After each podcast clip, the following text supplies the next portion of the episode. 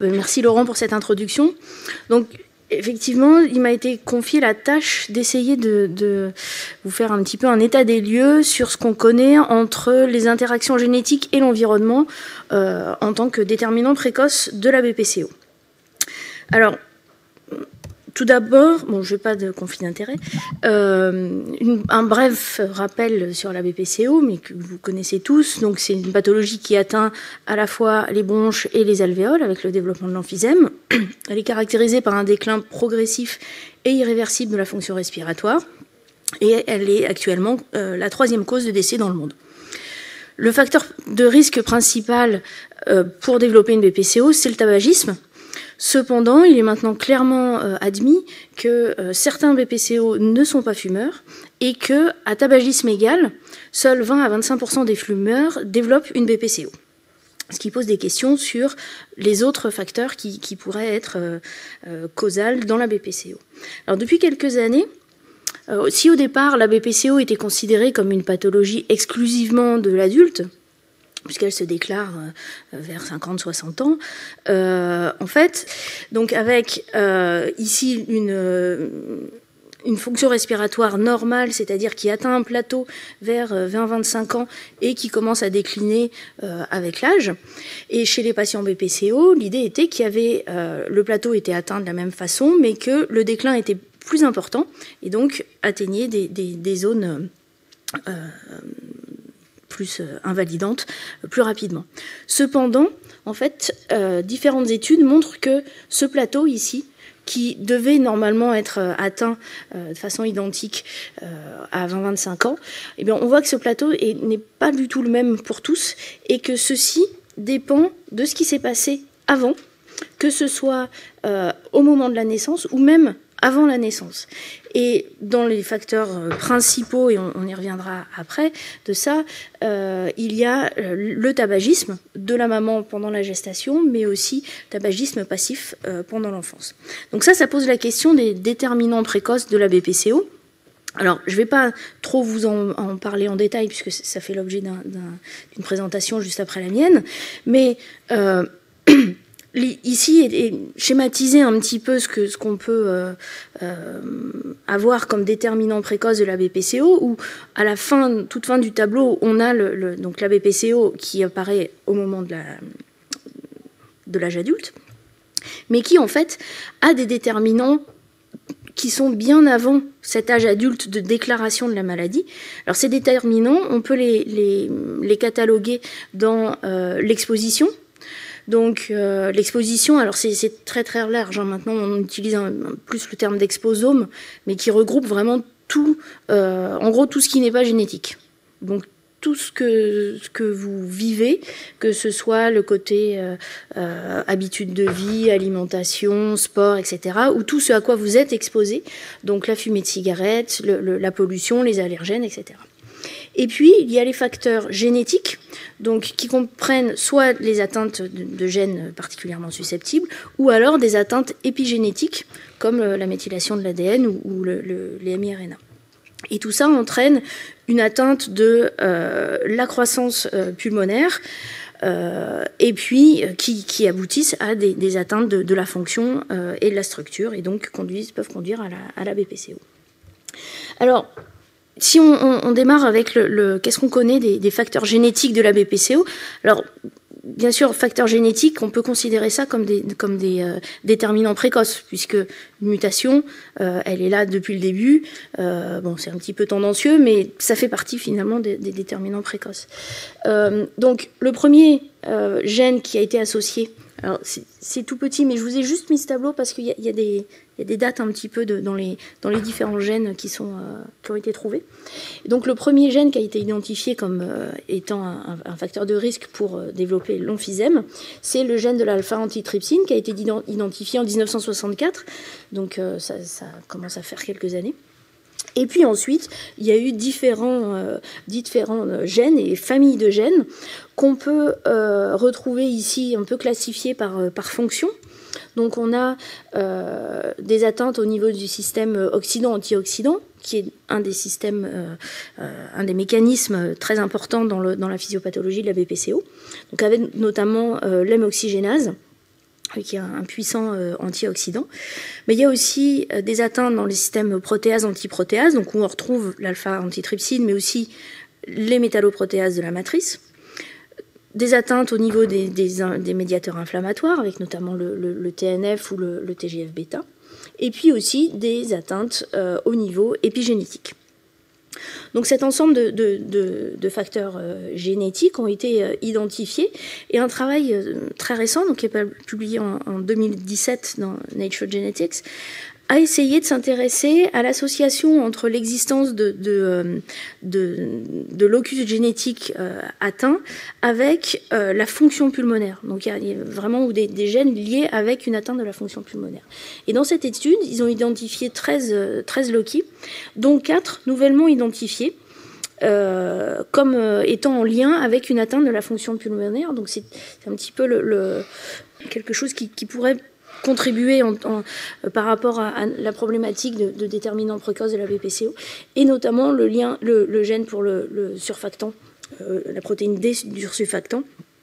Donc où on a là un lien entre génétique, enfin modification génétique et euh, fonction pulmonaire.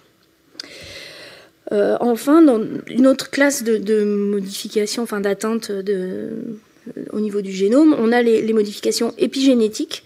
Euh, là encore, vous le voyez, toute la physiopathologie est centrée autour de la consommation du tabac. C'est vraiment très très souvent euh, l'exemple et, l'emblème de l'atteinte et de l'interaction avec l'environnement dans la pathologie de la BPCO. Et donc on voit qu'on a un certain nombre de, miRNA qui sont euh, impliqués euh, dans, le, dans la, BPCO avec euh, des, des rôles qui contrôlent par exemple l'expression de la MMP12, dont il a été montré qu'une atteinte génétique peut être accompagnée d'emphysème. De, voilà.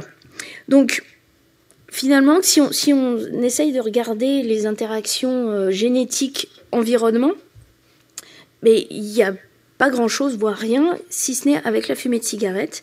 Et encore, c'est vraiment pas très bien euh, étudié.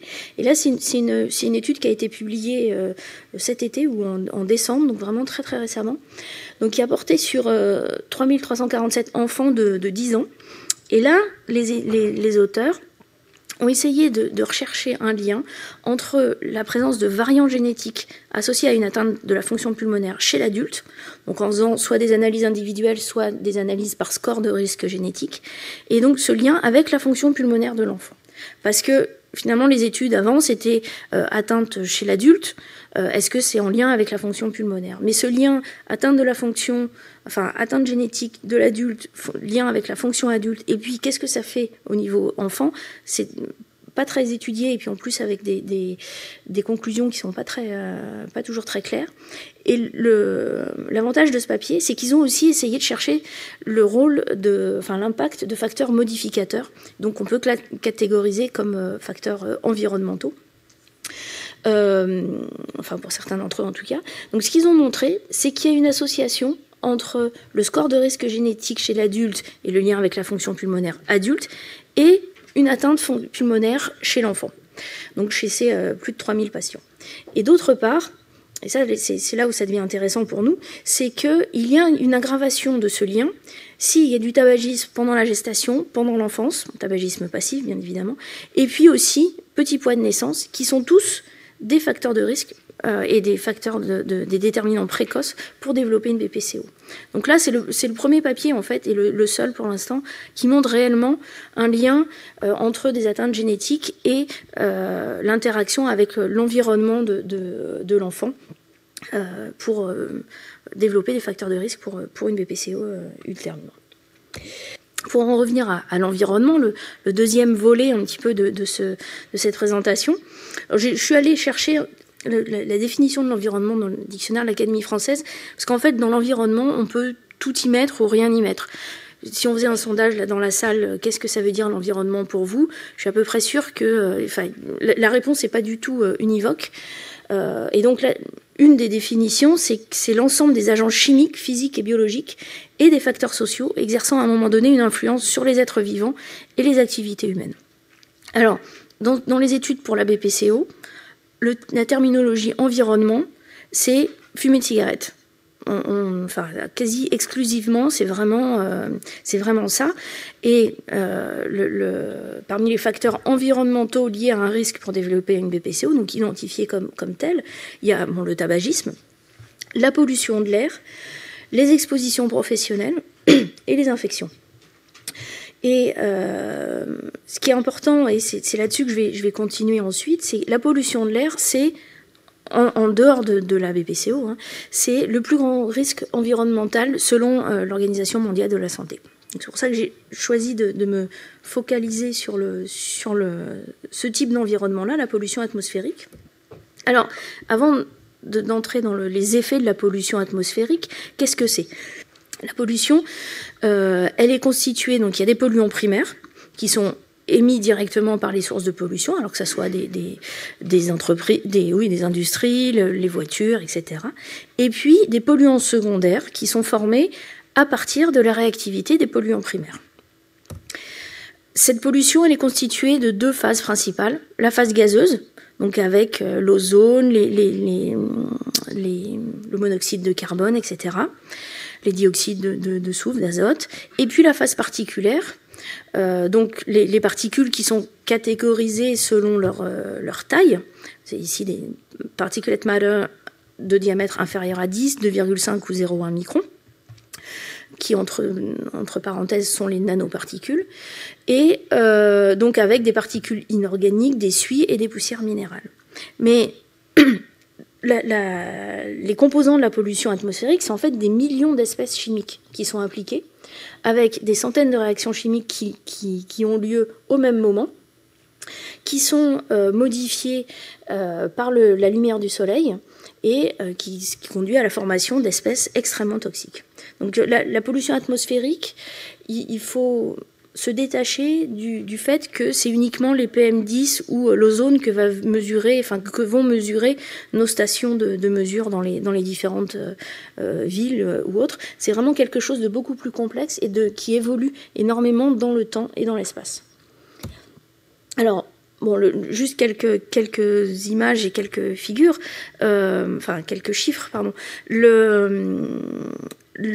Selon l'Organisation mondiale de la santé, toujours, il y a 92% des populations urbaines qui ne respirent pas un air sain.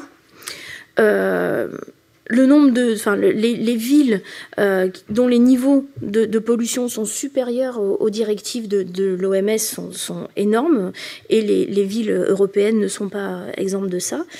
Euh, en 2016, par exemple, il y a eu 7 millions de, morts prématurées qui sont liées à la pollution. Il y en a 48 000 en France chaque année.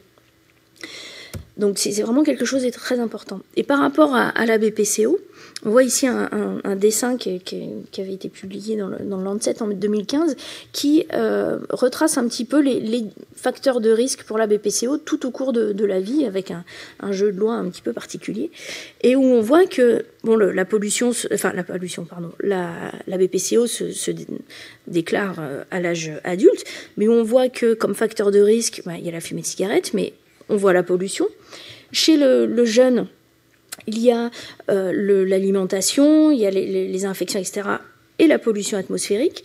Et il en est de même pour euh, l'enfant, enfin le, nouveau-né est même en, préterme, puisque euh, l'exposition à la pollution pendant la, gestation est considérée en tout cas comme facteur de risque pour développer une BPCO.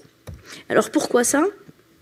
Eh bien, euh, ce qu'on sait de la pollution atmosphérique, en dehors de, tout contexte BPCO, c'est que chez l'adulte, il y a des effets qui soient aigus ou euh, chroniques.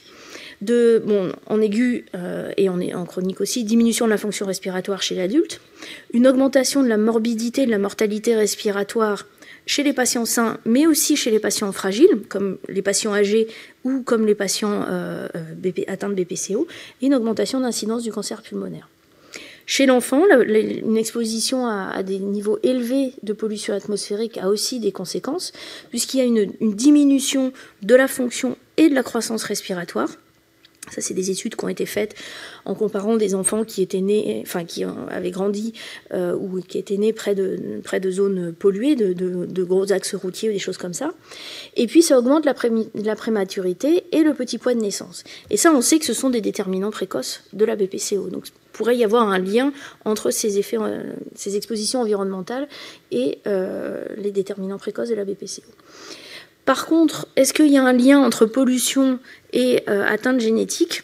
Là, on n'en sait rien du tout.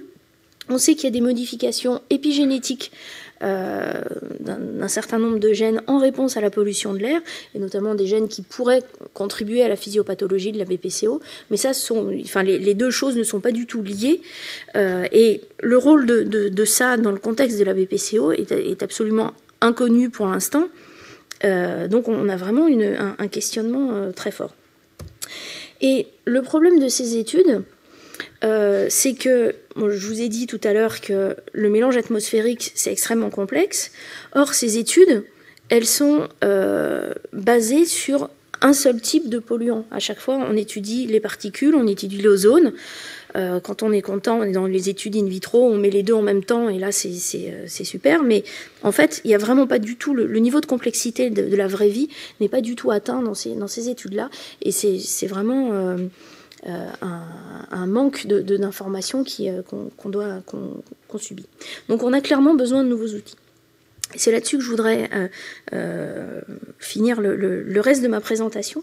C'est sur un, outil qu'on est en train de, développer avec des, collaborateurs du, LISA, qui est le laboratoire interuniversitaire des systèmes atmosphériques à, Créteil. Et dans ce laboratoire, en fait, eux sont, des, spécialistes de la chimie euh, de l'atmosphère. Et ils ont mis en place un, instrument national du CNRS, qui est cette chambre ici, la chambre d'exposition Sésame, qui permet donc qui est schématisé ici, qui permet, grâce à l'injection de, tous les précurseurs de la pollution atmosphérique, de les faire évoluer dans le temps et dans l'espace, que cette chambre ici fait, euh, un peu plus de 4 mètres cubes euh, de volume. Il y a trois spots, vous voyez ici les, trois spots, euh, c'est des spots de cinéma donc qui éclairent vraiment énormément.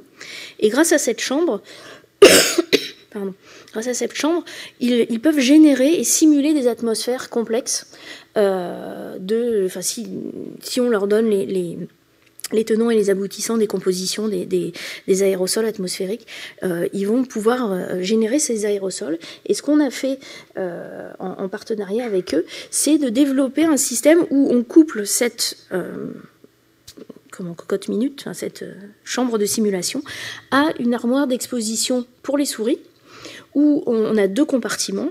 Et ici, schématiser le compartiment, compartiment où sont exposées les souris à l'air pollué, et ici euh, à l'air euh, filtré, puisque vous voyez ici un, filtre qui permet de, faire tomber toutes les, tous les composantes de la, pollution qui a été générée. Donc voilà, d'un peu plus près les expositions à des souris.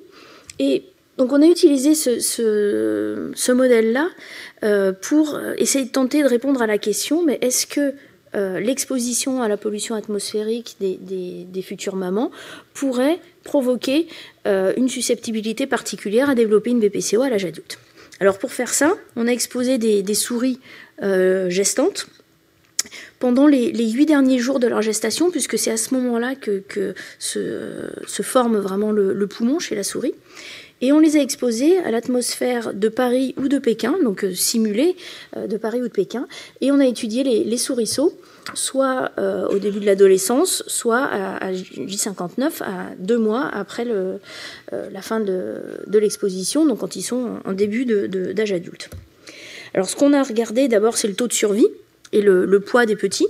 Et ce qu'on observe, c'est qu'il n'y a pas je recherche la souris, il n'y a pas de différence entre euh, l'air de, Paris filtré, donc euh, contrôle, et l'air de Paris en termes de taux de survie ou de, courbe de poids, puisque les souris progressent. Ah, je suis désolée, les, chiffres sont mal calés. Euh, donc ici, vous avez les valeurs à J17. Donc 17 jours après la naissance, il n'y a pas de modification du poids des souriceaux. Par contre, quand on a exposé les, futures mamans à l'air de Pékin, et on voit que les souriceaux qui sont nés de cette atmosphère ont un taux de survie beaucoup plus petit et avec une atteinte du poids euh, qui est très visible au début de, des souris, donc quand elles ont 8 jours, parce que c'est difficile de les peser avant, et qui s'estompe par contre, qui à J15, donc au bout de deux semaines de, vie, les souris ont, récupéré le, poids, mais il y a quand même un faible poids de, ces souris. En termes d'atteinte pulmonaire, bon, fort heureusement pour, euh, pour, euh, pour nous, les Parisiens, et puis pour euh, quand même les Français, je pense, de façon générale, il n'y a pas d'atteinte pulmonaire histologique, que ce soit chez l'adolescent ou chez l'adulte, dans les souris dont les mamans ont été exposées à Pékin, Paris, pardon donc avec des, valeurs de distance interalvéolaire euh, comparables entre les deux groupes. Euh, par contre, il y a une petite infiltration euh, macrophagique, mais qui, n'est pas retrouvée à l'âge adulte. voilà. Et puis les, études sont, sont, en cours pour, pour finir d'analyser ça. Donc il n'y a pas d'atteinte majeure pour Paris. Par contre, quand on regarde les souris exposées, les, poumons des, souriceaux dont les mamans ont été exposées à Pékin, ben on voit qu'on a une atteinte très, très précoce. Donc à J17, on a une, euh, une augmentation de la distance interalvéolaire qui témoigne d'une hypoalvéolisation chez ces petits. Et cette distance interalvéolaire, elle est cette euh, différence de distance interalvéolaire est conservée chez l'adulte. Donc on a des, modifications qui sont conservées euh, à l'âge adulte. Et là encore, on a une une augmentation de, de l'infiltrat macrophagique dont on est en train d'étudier les mécanismes. Alors, vous me direz, ça, c'est pas la BPCO, effectivement, mais ce qu'on a fait en, deuxième, euh, deuxième intention, c'est que ces souriceaux-là, on les a exposés à la fumée de cigarette pendant un mois, alors un mois chez la souris, ça suffit pas pour, euh, pour développer une BPCO, mais c'est le début, puisque euh, j'ai une étudiante en thèse qui va continuer à, les faire fumer, pour, pour, euh, parce que c'est un, modèle de, BPCO chez la souris très développé. Et donc on a essayé déjà au bout d'un mois de, de, voir ce qui se passait. Alors là, je vous montre que les résultats de Pékin, parce qu'on n'a pas encore pu analyser ceux de, ceux de Paris. Exposés à Pékin et qui n'ont pas fumé, et là les mêmes, mais qui ont fumé pendant un mois au début d'âge adulte. Et en fait, quand on regarde ces souriceaux, eh on retrouve l'augmentation de, distance interalvéolaire qu'on trouvait euh, à deux mois chez les souriceaux, mais cette augmentation euh, est, on a une augmentation plus importante euh, chez les souris qui fument. Donc on a un, double, effet de, l'exposition de Pékin. Non seulement ça, entraîne des atteintes chez les petits directement, mais en plus ces petits sont plus susceptibles aux effets de la fumée de cigarette dès un mois d'exposition. Donc euh, voilà, c'était juste pour vous présenter cet outil qui, est, je pense, euh, et vu les, trous dans la littérature qu'il y a actuellement pour étudier les liens entre génétique, environnement et euh, BPCO, et donc déterminant précoce de la BPCO, je pense que c'est quelque chose qui est, vraiment important et qui est accessible à la communauté. Donc voilà, tout le monde peut, pourra l'utiliser rapidement. Donc, pour conclure euh, cette euh, présentation, donc il y a d'un côté des facteurs génétiques, de l'autre des facteurs environnementaux, euh, en plus de la fumée de cigarette, qui ont été identifiés comme facteurs de risque pour développer une BPCO et pour certains d'entre eux des déterminants précoces. Par contre, on a vraiment un, manque dans la littérature pour avoir un lien entre ces facteurs et, la combinaison de ces facteurs. On est vraiment là au tout début de la littérature. Une chose dont j'ai pas trop parlé, mais qui, est importante, je pense, pour prendre du recul par rapport aux études, c'est que on a une, variabilité phénotypique de la BPCO, qui est maintenant plus euh, un syndrome que réellement une seule pathologie. Et euh, il faut bien conserver en tête que les déterminants génétiques et environnementaux pour une forme de BPCO sont pas forcément communs à toutes les formes de la maladie. Donc euh, ça c'est bon, ça c'est juste qu'il faudra faire euh, beaucoup plus d'études et, euh, pour arriver à avoir un aperçu vraiment, euh, vraiment global. Et enfin, euh, en ce qui concerne la pollution atmosphérique, on manque cruellement d'outils expérimentaux euh, réellement pertinents pour étudier l'impact de la pollution de l'air dans le contexte de la BPCO, mais pas seulement, hein, c'est vraiment. Et d'où l'approche pollurisque qu'on est en train de développer au laboratoire et, qui, peut être vraiment un outil intéressant pour la communauté. Voilà, et avec ça, je remercier les gens qui ont, contribué, notamment Michael La Cavalerie, qui est ici, qui a, été, qui a fait son master avec moi l'année dernière, et donc c'est lui qui a fait les expositions Paris-Pékin et qui a fait fumer les souris. Voilà. Merci à vous.